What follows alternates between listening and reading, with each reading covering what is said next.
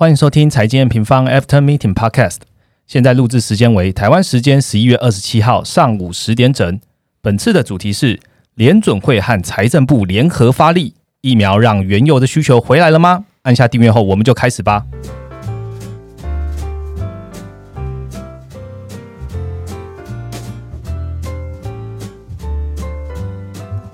Hello，大家好，我是财经平方的 Roger。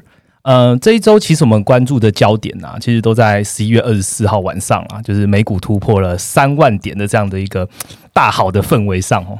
那其实我们在隔天啊，十一月二十五号，我们其实也呃利用了 Facebook 告诉我们的用户说，哎，其实我们从四月到现在呢。对于产业发展啊、疫情啊、选情，甚至是投资策略的看法，其实我们这样讲最重要的目的是告诉用户或是投资大众说，还是要回来看我们的基本面，而且要注意风险哦。其实大家有在看，就是 p o k e Ratio 啊，或是呃 Fear and Greed 这些指数，都在提醒用户说，哎，现在股市真的投资者对股市乐观的不得了，但筹码相对也比较浮动一些。那除了美股在庆祝选情跟疫苗之外，其实你知道？原油的价格在这周的涨幅已经突破了八个月来的新高，然后从三月到现在，那联准会呢跟美国的财政部呢针对货币跟财政政策有一些新的动作喽，所以大家关注很久的财政刺激方案会不会在今年真的发生了呢？所以我们一样请到我们美国的研究员 Ryan 来跟我们分享吧。Hello，大家好，我是 Ryan。Hi Ryan，呃，我们其实，在播出 Podcast 的这天呢，应该说从呃礼拜五到。大家听到 Parkes 的这一天，礼拜天呢，都是我们在世贸医馆的二零二零的金融博览会，我们有办展览。那其实 Ryan 跟其他的研究员呢，都会一起到现场去，然后想要跟用户一起来了解说，哎，你对总体经济，你对于呃总金投资有什么样的看法？所以欢迎邀也邀请大家啦，就是在这三天有空，尤其是礼拜天，你听到是最后一天哦，然后直接到世贸医馆来跟我们见面，跟我们聊聊。那 Ryan，你想要跟用户聊什么吗？我们就连续三天的金博会嘛，就我有我有没有有在想说会会碰到什么样的类型的角色？对对对对对，因为有时候大家可能会在那边问问题，但其实我觉得我就是抱着一个跟大家交流的一个心态啊，就大家如果有任何就是。关于总金啊、投资啊或者之类的问题，我觉得在那边都是一个蛮好的场合，就是可以互相交换一下，就是哎，你过去的经验啊或什么的，对对。啊。哎，我们录制的今天刚好是美国那感恩节股市休市嘛，所以大家可以重整一下今年在美股的投资到底有什么样的，你知道？有很爽的地方，还是说哪里做错要讨论的地方？其实都来可以跟我们研究员一起来讨论一下了。冲刺最后一个月，没有再拼最后一个月。今年呃，明年的红包就看这一个月了，好不好？好，那如果你对我们今天要讲的内容呢，也有很多的回馈跟意见，想要告诉我们 Ryan，也会迎到金博会来找我们哦。那我们直接进入主题吧。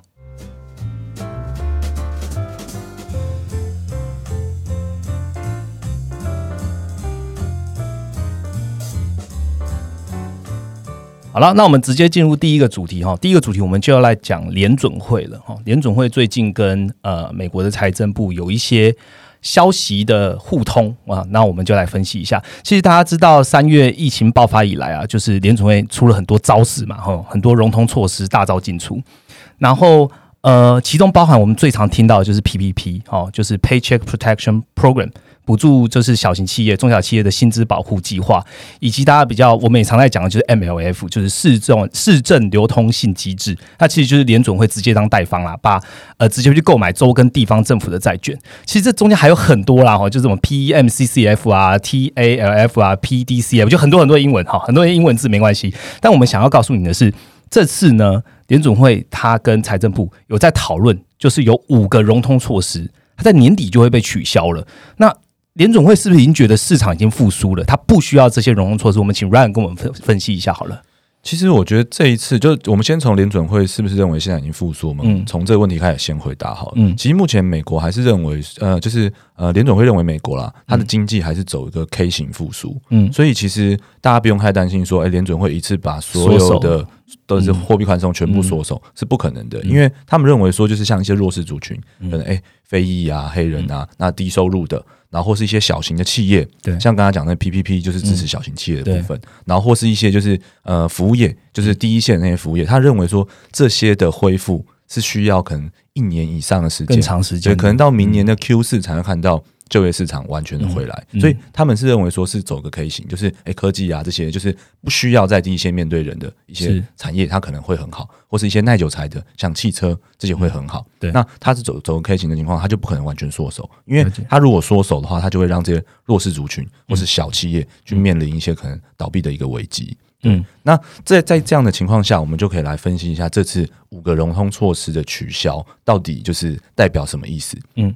其实这个东西是从就是呃，美国财长史蒂芬穆纽钦他在十一月十九号的时候，然后呢就写一封公开信给联准会嘛。那他希望说联准会能够把就是 CARES 法案给他的四千五百多亿的一个呃资金预算，嗯，就是把它呃退回去给财政部，是让财政部可以做在就是其他的财政政策上面。对，那联准会的其实他们原本的态度是呃，在这件事情发生之前，他们都一直认为说他的救市措施要。做到明年，嗯，是要延长的。其实普遍他们都是这样觉得。那后来为什么他们两方就是财政部跟联准会可以达成协议？我觉得应该有个很关键的，就是联准会一直希望就是财政部能够再做出就是下一轮的财政刺激。对，但是现在其实民主党跟共和党他们卡的预算卡的非常多，因为共和党他最新的提案是五千亿，然后甚至没有包括现金支票。对，因为共和党是希望说。一个一个东西东西去通过了，是，然后呢，就是才不会有浪费预算，然后有个政府赤字的问题。对，但是另外一边民主党这边，他是希望直接一包一次通过，他认为说这样效果比较好。然后呢，可能会包括一些就是呃比较有利他们的一些州的资金这样子。对，那这个部分的话，其实就是预算问题，就是如果有钱可以用，那。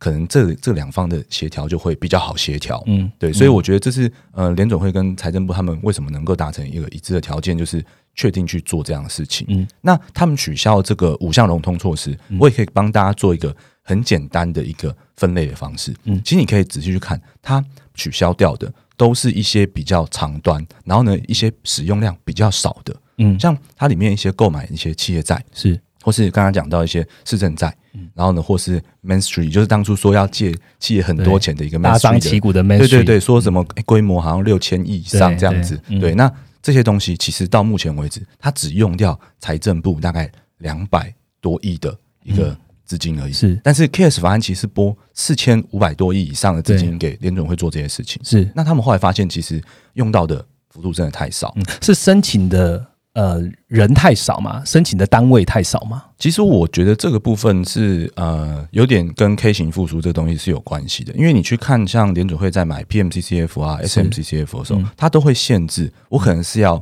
Triple B 以上的等级。OK，就是它本来就是一些好企业，不是 Main Street，它是一些算中大型的，但它不是真的小型，真的小型的是 PPP。对，那这些东西是嗯，它可能在疫情。怎么讲？快速缓解或者疫苗出来，大家有信心了，对，就很很容易就熬过去的，不是一定需要的那对对对，所以才会让它的就是这些使用率变低这么少。然后联准会可能也没有觉得说它需要干预，因为他先喊嘛。那如果市场自动恢复了，他其实不需要去做。是这个这个，我觉得这是很合理的，因为他如果做了，他可能会有个就是一个算是一个道德的一个危机，因为可能他把估值去冲高，所以他一定是有。发现真的有需要，他才会去购买那些企业债。嗯，所以目前使用量都非常少。嗯，那他们可能就是合意觉得说，这些东西既然是比较长端的，然后呢使用量比较小的，嗯，那如果我真的能把这个资金试出来去做其他的财政政策，可能我举例啊，就是哎做个现金支票，或是哎我做个小企业的资金援助，就之前的薪资保障计划，那这个部分可能对于实体的经济是。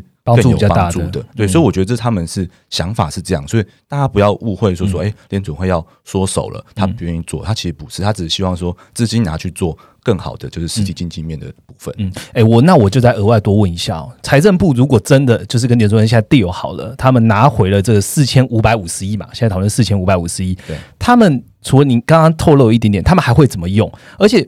就我们所知，他一开始在讲 Heroes Act 的时候是二点二兆，那当然中间磨合之后一点五兆、一点二兆，但是其实跟这个五千亿、四千五百五十亿还是有很大的 gap。那他们接下来会怎么操作啊？其实目前的话，就是呃，史蒂芬·姆纽钦就财长，他已经有讲说，这个东西就是归纳到这四千五百五十亿的资金会归回他们的一般的财政部的普通账户里面。OK，那这个为什么要这样做？原因是因为当初他 CARES 法案啊，其实是有规定说剩余资金的使用的用途。就是如果你这些剩余有，就是这个 case case 法案，呃花了很多钱出去嘛，二点二兆出去，那他如果有剩余资金，他是要回到国库，然后去呃米平当年度的财政赤字的，这是他有规定好的，是。对，所以其实他目前收回这个钱之后啊，就是其实还要。国会再通过去做一个预算重新分配的这件事情，所以他拿回来，他只是先偿还给国库，对吗？对对对，他要先放在国库上。那如果到那个什么，哎，可能说明年财年结束的时候，他就要把它去跟赤字去做抵消，是这样子。是那这个部分的话，就是还是需要国会去通过。那我刚刚有讲嘛，就是的确，他二点二兆跟五千亿，就是共和党五千亿，真的差很多。但是你就这样想啊，就假如说好五千亿的话，加四加个四千五百。嗯，四千五百五十亿，变变变接近一兆，就是好歹那个是有减少那个差距的一个 一点的的功用啦。对，然后或是应该说，我觉得现在呃，虽然股市很好，但是因为在 K 型复苏的情况下，其实一定还是有很多弱势弱势产业是很惨的。所以其实美国就是两党其实还是认为说是要。推财政政策，只是他们瞧不拢那个嗯金额的这部分。那既然还是要推的话，嗯嗯，有这个预算，我觉得还是会相对好。然后呢，以我们这边角度，我们就会去观察一些像可能 m 康纳 c o n a 他的想法是，然后或是像那个 Nancy Pelosi 的想法，就是参众议院两个领袖人物他们的想法。那我们这个只有是在快报里面有提到嘛？对，就是其实 Mitch McConnell 他就是在财长发了这封信之后，嗯，他就有公开回应了，嗯，他就觉得他有公开回应说，其实国会应该就这一笔钱，先去做一些部分的呃援助。那他有特别指出来，就是他觉得说，先去做小企业的第二轮的资金保障 PPP 的第二轮就对对对，就是他可能第一轮有申请了，那在新的法案里面让他再申请一次，是因为他可能真的有需要，是对。然后呢，或是就是一些可能哎之后疫苗出来了，嗯，要有一些分配的一个部分。那所以我觉得说，原本 m c c o n n 他就是最他最硬啊。我只能这样讲，因为他就是要要死五千亿嘛，然后呢要推其他的，我们其他再谈。对，就他的原本的态度是这样子。那现在多一笔钱后，如果说民主党这边愿意是愿意去做合作的状况，我觉得才年底 maybe 有机会在最后冲刺冲出一个部分的法案，可能是五千亿这样的规模的，就对了，那就刚好这个资金的规模。那他们谈拢和明年。年初就可以做了，我觉得这是也是一个有有可能的呃的一个 scenario。对对对对对。那另外的话，就是在 Nancy Pelosi 这边，他其实没有太多的表态，因为其实他就是民主党这边主要认为说二点二兆有或全没有，他就是一直一直是主张这个东西。那他这个主张法，我觉得在选前。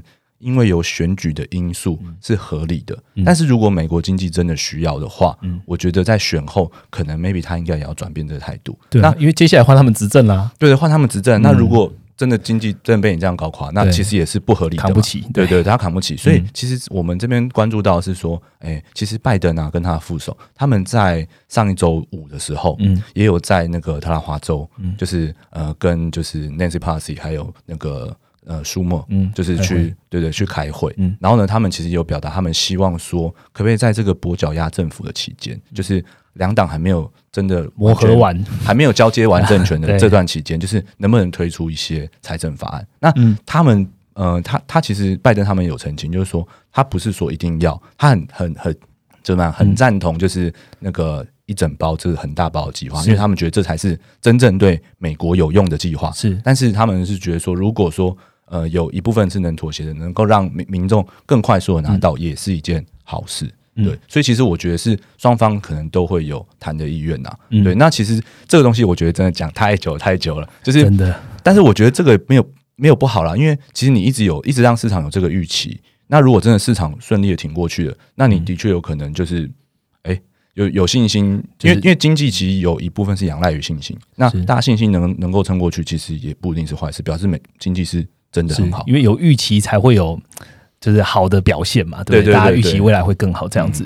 那诶，我所以所以 Ryan，我帮我帮忙结论一下，就是我们现在认为这个四千五百五十亿应该是会溢注到财政。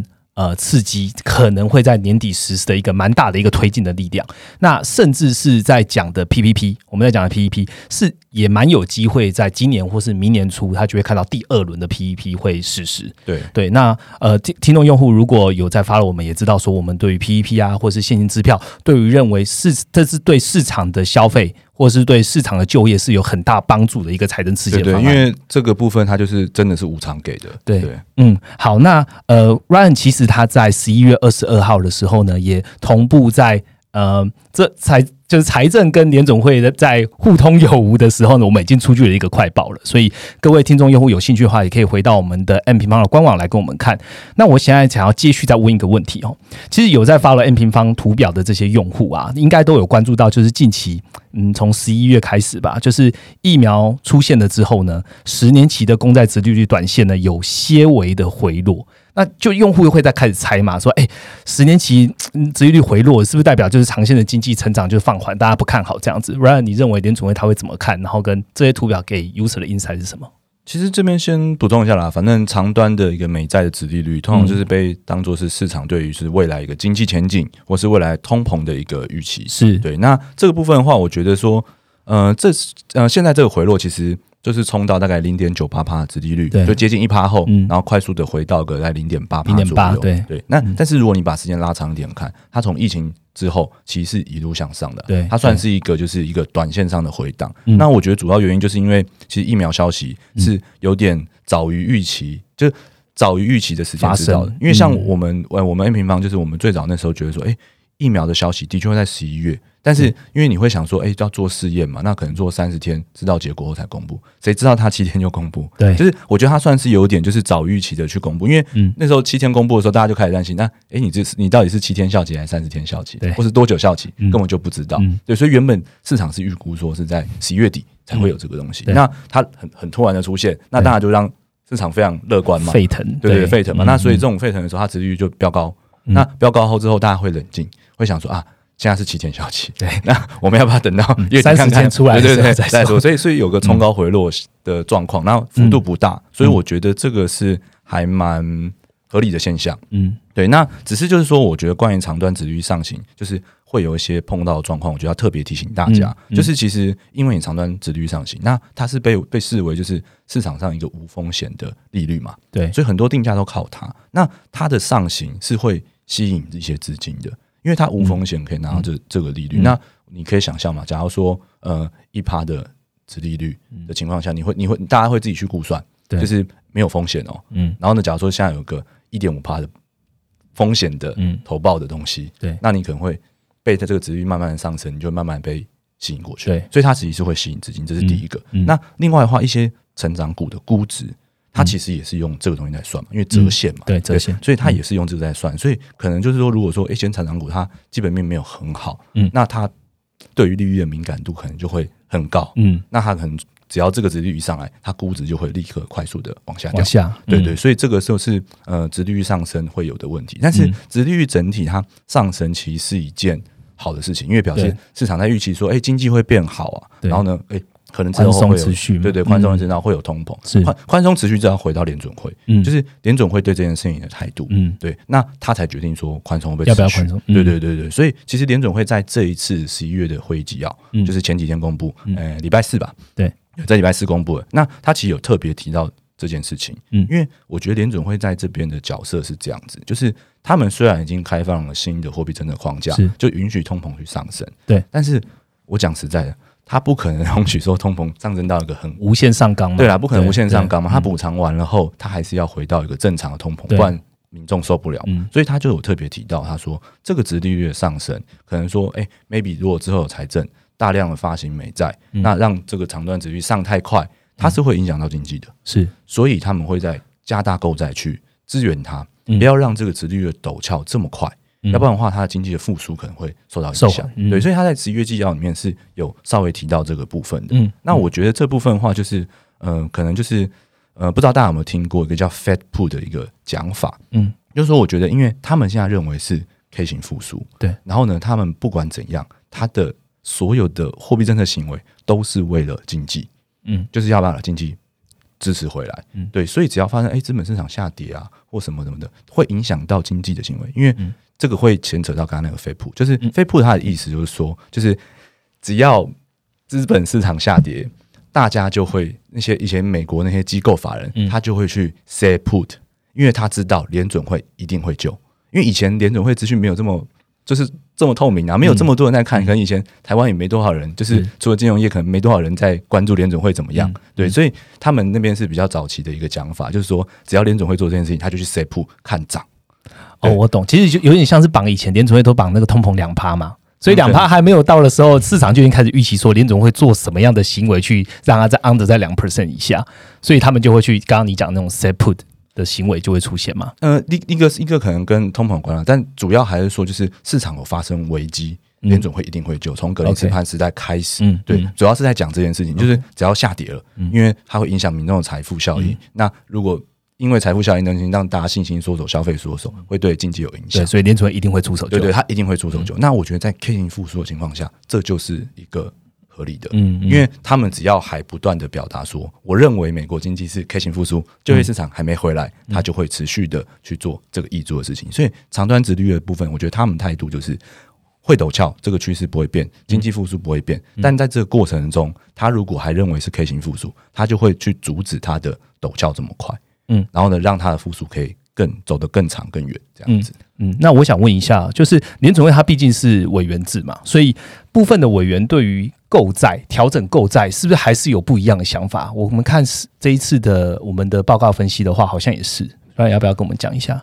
嗯，就是这一次的话，因为它算是呃，我觉得啦，就是因为像刚刚那个想法，就会变成说。明明值率曲线在变陡峭，市场在预期经济变好，嗯，然后经济现在其实美国经济也真的不错，对对。那其实，在这样的情况下，其实一定会有一些委员会担忧说，已经有变好了，嗯，为什么要就持续购债？所以我觉得这个是一定、一定、一定是会有就是争端，很合理的，对很合理的推测。但是我只能说，因为我们会看纪要，我们其实看的蛮详细的，是。我们会去看一些委员形容他的一些数量词，那这些担心的委员是比较偏少的。然后呢，他们大部分都还是说他同意，就是呃现在的购债路径，每个月一千两百亿哦，嗯，这个购债路径，他们认为是要持续的，嗯，因为这个东西是要拿来支撑经济的，对，支撑就是一些家庭的信贷、小企业的信贷的，所以这个东西会维持做，嗯，那只是说，我觉得这个就是，嗯，可能拉回就是市场这边，市场这边就是因为之前市场是预期说有财政会做更大，对，那的确就是在这边的话，如果它是一个维持的动作，可能是有点。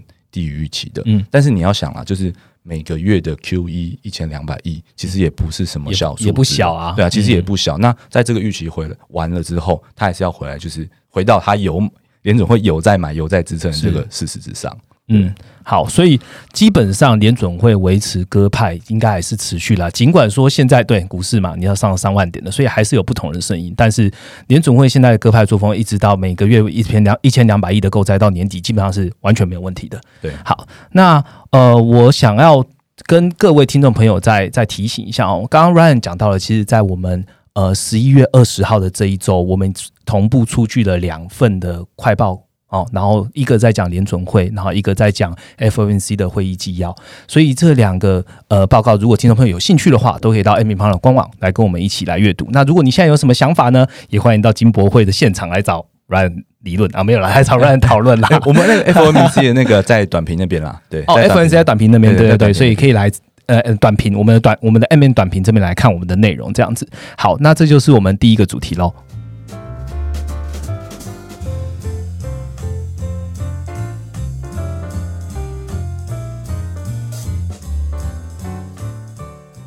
好，紧接着就是我们第二个主题了哈。第二个主题跟 Ryan 也是。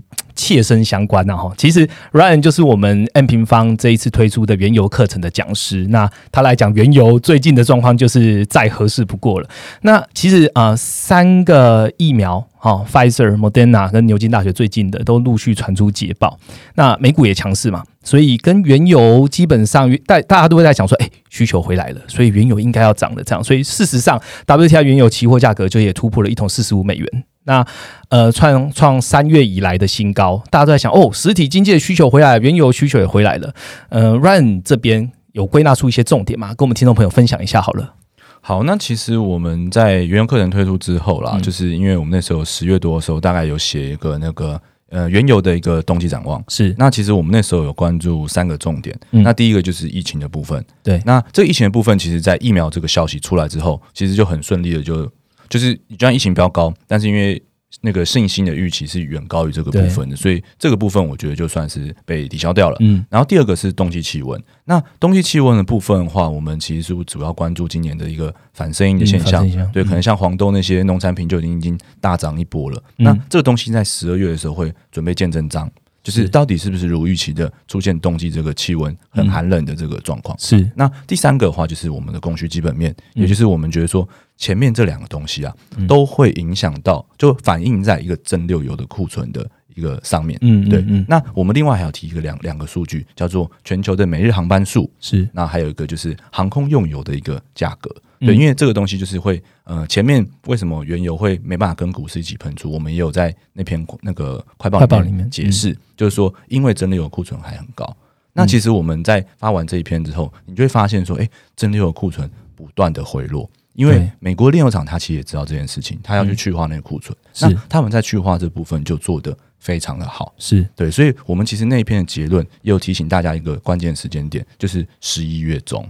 就是十一月中的时候，你可能就会见到说，哎，炼油厂去化库存一个非常顺利的一个状况。那如果这个发生，那油价就会有一个上涨的动能。那当然就是疫苗这个都是提早公布这件事情，其实没人能掌握。对，然后他提早公布，他就先涨了，就先去反应了。但是你就按到十一月中，可能我我我那时候这样写新的快报的时候，我去抓一下数字，嗯，可能你到十一月中。十一月十三号是就是最后礼拜五的时候，你就算进场去买，也都会有个十帕左右的一个报复。那那个那个那那个多出来的这个报酬，其实就是由供需基本面去支撑的。那所以我们在这篇快报之后，我们当然就是现在从现在这个大涨之后，单月它有一涨了快最高点到快四成啊。对对对，就是在这样的情况下，我们又要怎么去看原油这件事情？那我觉得我就再列几个重点给大家听。嗯。就是诶，第一个的话，我觉得说是需求端的。我们刚刚在那个十月的快报里面有讲到，就是炼油厂需求跟航航空用油的一个价格。嗯，因为这个东西是炼油厂去补库存，就航空用油的那个呃利润是最高的。嗯，所以航空用油价格上来是让它去补库存的动力会非常非常充足。对，那航空用油价格它突破疫情的新高，就在我刚才讲的十一月十三号。OK，对，它就是在那时候突破性。那我们就是。回来关注说，哎，它的补库存的状况，它有没有去消耗商原油去制造真馏油这个品相？那有没有去制造航空用油这个品相？那航空用油的价格是不是能够继续的高？嗯，那我们最近有推出一个季节性的图表，季节性的图表嘛？那这个东西是可以搭配一起看的。就是从我们目前这个时间点往后看的话，其实季节性的这个效应啊，大部分会。落地在一月多，嗯嗯，那一月底左右是。那你先先抓个一月中中旬中下旬，因为每年会有点不一样，但是就差不多那个时间。所以其实这个东西虽然有人冲很高，那我们接下来就是看这段时间内它会不会去支撑它。嗯，就是大涨后的东西绝对都是不要追是比较好的。是，但是它如果回档之后，你要去看说，哎，它逻辑本面还有支撑，那就是还能布局的。我可以跟听众朋友补充一下季节性，季节性其实最重要的目的是。我们这个图表呢，它分了好几个年，比如说今年跟过去的五年后或过去的十年，它的一个折线图。那为什么要跟过去比？我们可以知道，它今年跟以往的这几年的，我们就讲原油好了，它的需求或它的供给量的基期比较。是不是有比较好或比较差？所以刚刚苏文讲到一个蛮重要，就是真六油在我们十月推出课程的时候，我们看它八九月的数据，它的库存还是远高于过去五年很多的。但是我们可以一样用呃季节性图表来判断说，诶，它最近的走势确实在十一月中一直往回到跟。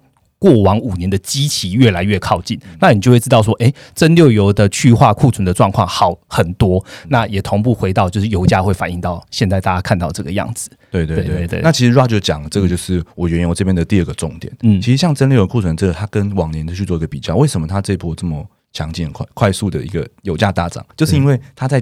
九九月、十月啦，大概十一月之后，它那个库存的下降幅度是超级快。对对，那那在这个情况下，我们从现在开始，我们也是继续看它这个快速下降的幅度会不会比去年好，会不会比近五年好？是。那如果有的话，那这边的油价它可能震荡一下，那它又是一个。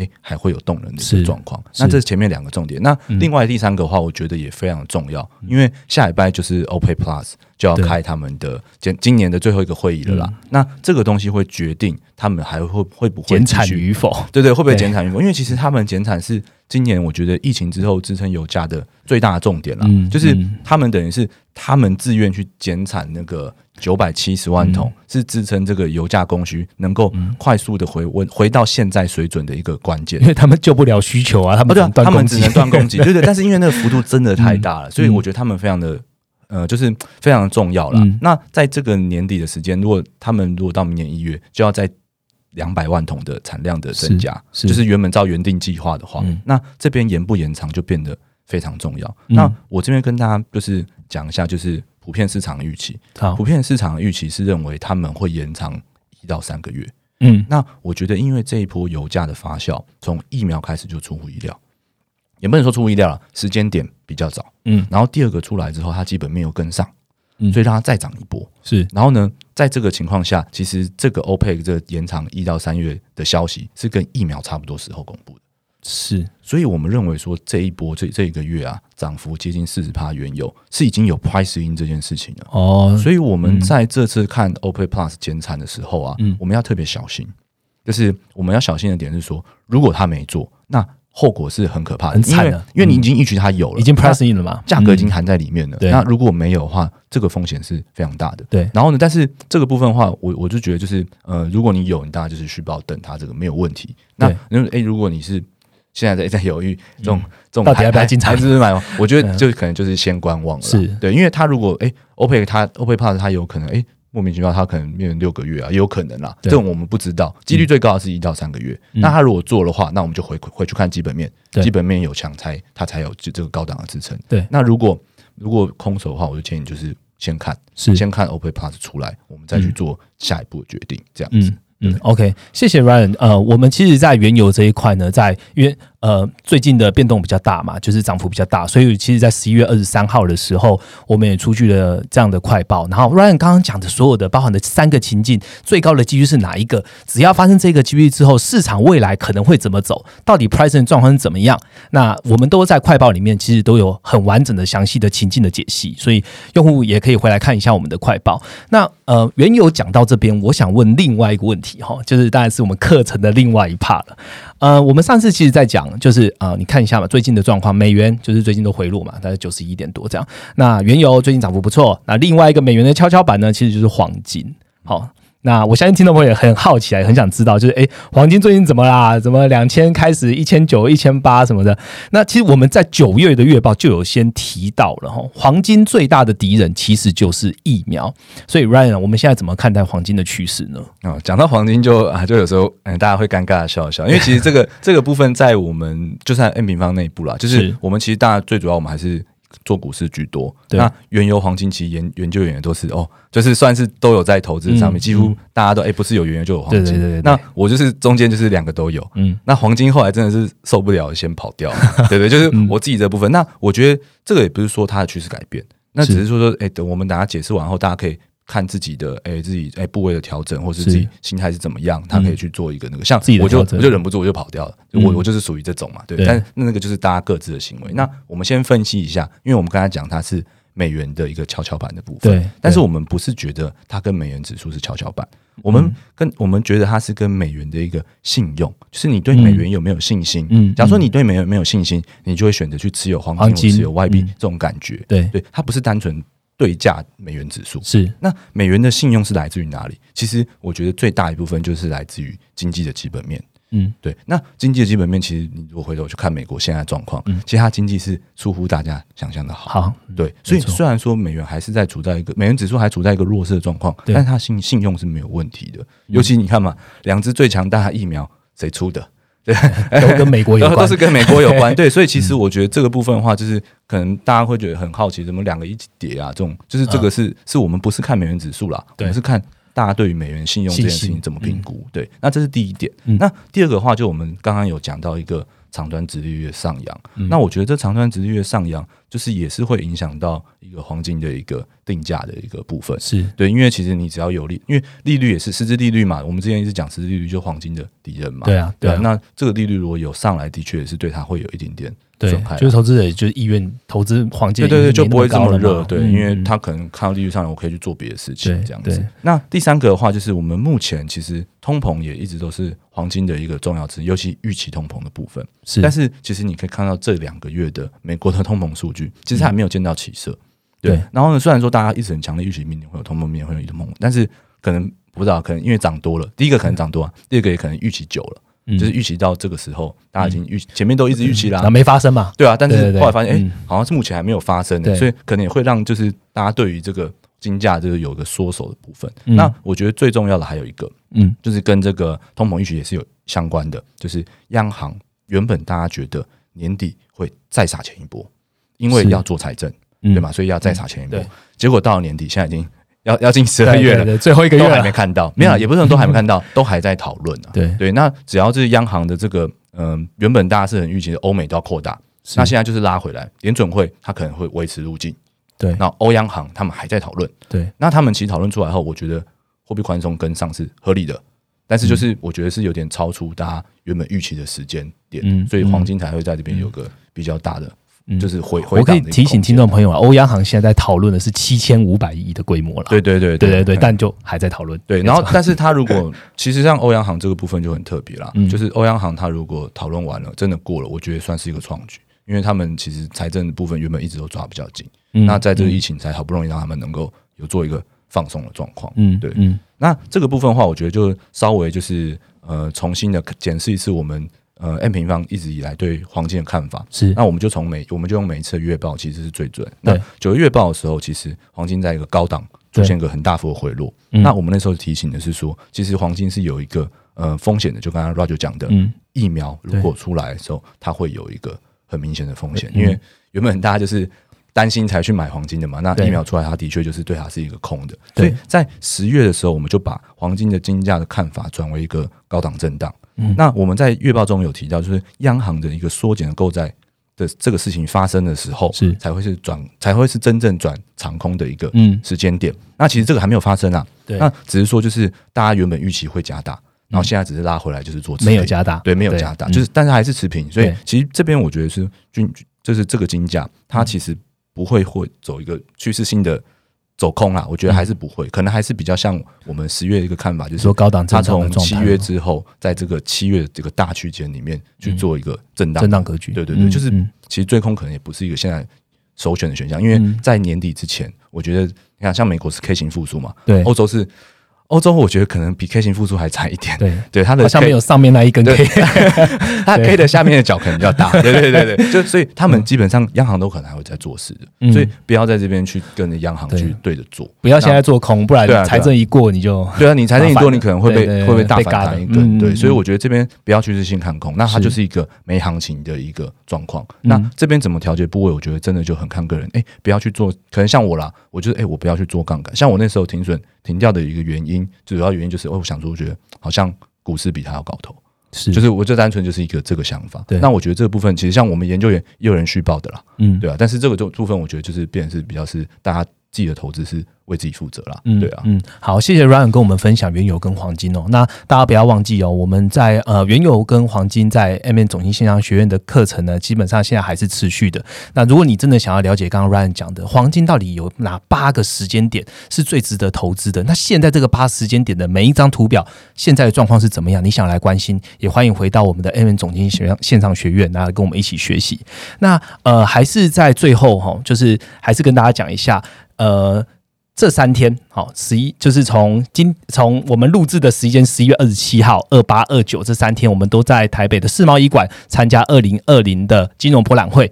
那如果有对我们 N 平方的内容有兴趣的听众朋友，也可以一起来我们的金融博览会的现场，然后跟我们的研究员一起互动哦。那我们来来到现场了，我们会送你两个好礼。第一个好礼是，你只要来到现场，我们就送你免费十四天的 MM Pro 免费体验的优惠码。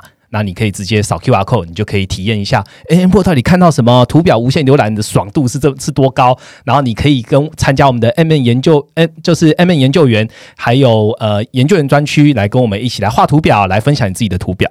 那第二个好礼呢，就是只要你在现场，你有购买的课程，而且线上课程，而且有打卡了，我们就直接送你就是最我们这十月到十一月很夯的实体工具书。所以你可以回家直接翻阅黄金跟原油到底怎么投资。好，今天的节目就到这边。如果有呃觉得我们讲的还不错的话，麻烦在下方给我们五颗星，甚至有给我们一些评论，让我们知道怎么样可以更好。那我们就下个礼拜见喽，拜拜，拜拜。